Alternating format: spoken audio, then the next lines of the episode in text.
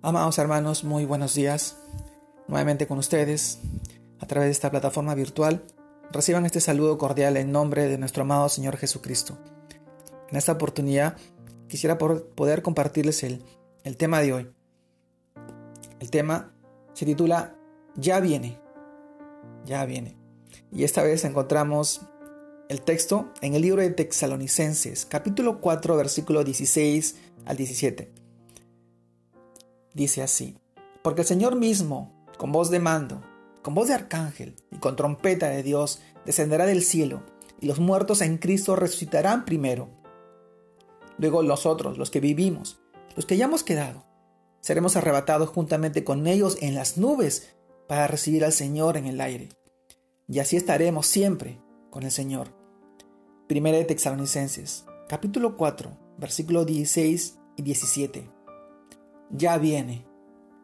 Amados hermanos, pronto viene el Rey de Reyes, por su iglesia, por aquellos que tienen la garantía del Espíritu Santo en su corazón, que han creído y recibido al Señor de señores, a Cristo mismo, a nuestro amado Jesús.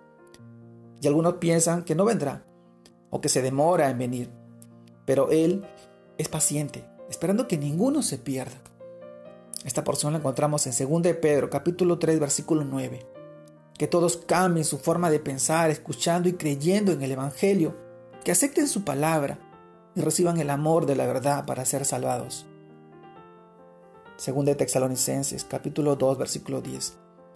Amados hermanos, pero el día y la hora están en el corazón del Padre, y en un abrir y cerrar de ojos estaremos con Jesús, y cuando Él se manifieste seremos semejantes a Él, porque le veremos como Él es y todo el que piensa en esta esperanza puesta en Él, se purifica, así como Él es puro.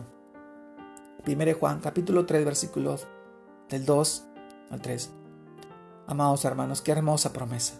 Cuántas cosas maravillosas tiene el Señor reservados para los que lo amamos, para aquellos que hemos colocado nuestra esperanza en nuestro Señor y Salvador, en nuestro amado Jesucristo. Y yo te pregunto a ti, ¿Esperas tú su venida?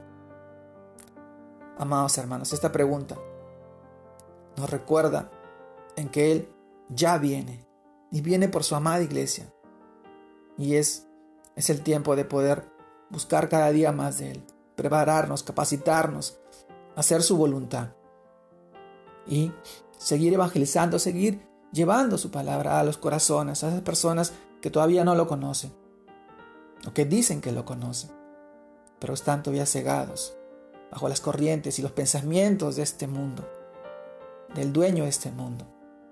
Pero nuestro Señor, soberano y todopoderoso, hace su voluntad a través de nosotros, llevando su evangelio a esas personas que lo necesitan, que se escarriaron y que hoy están en busca de una pequeña porción de la palabra para que ellos puedan conocer y acceder al amor del Padre y puedan bendecir la vida de sus hijos, la vida de su familia, restaurar sus corazones heridos por las cicatrices y las huellas y las marcas que han dejado el pasado.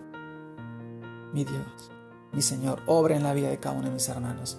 Hoy te invito a ti y te animo a que tú puedas seguir creciendo en el Señor, que se pueda seguir fortaleciendo día tras día, a través de la oración, a través de buscar su palabra, a través de los devocionales, a través de cada uno de las herramientas que tú nos has dado, mi Dios. Obra en la vida de cada uno de mis hermanos. Te mando un fuerte abrazo.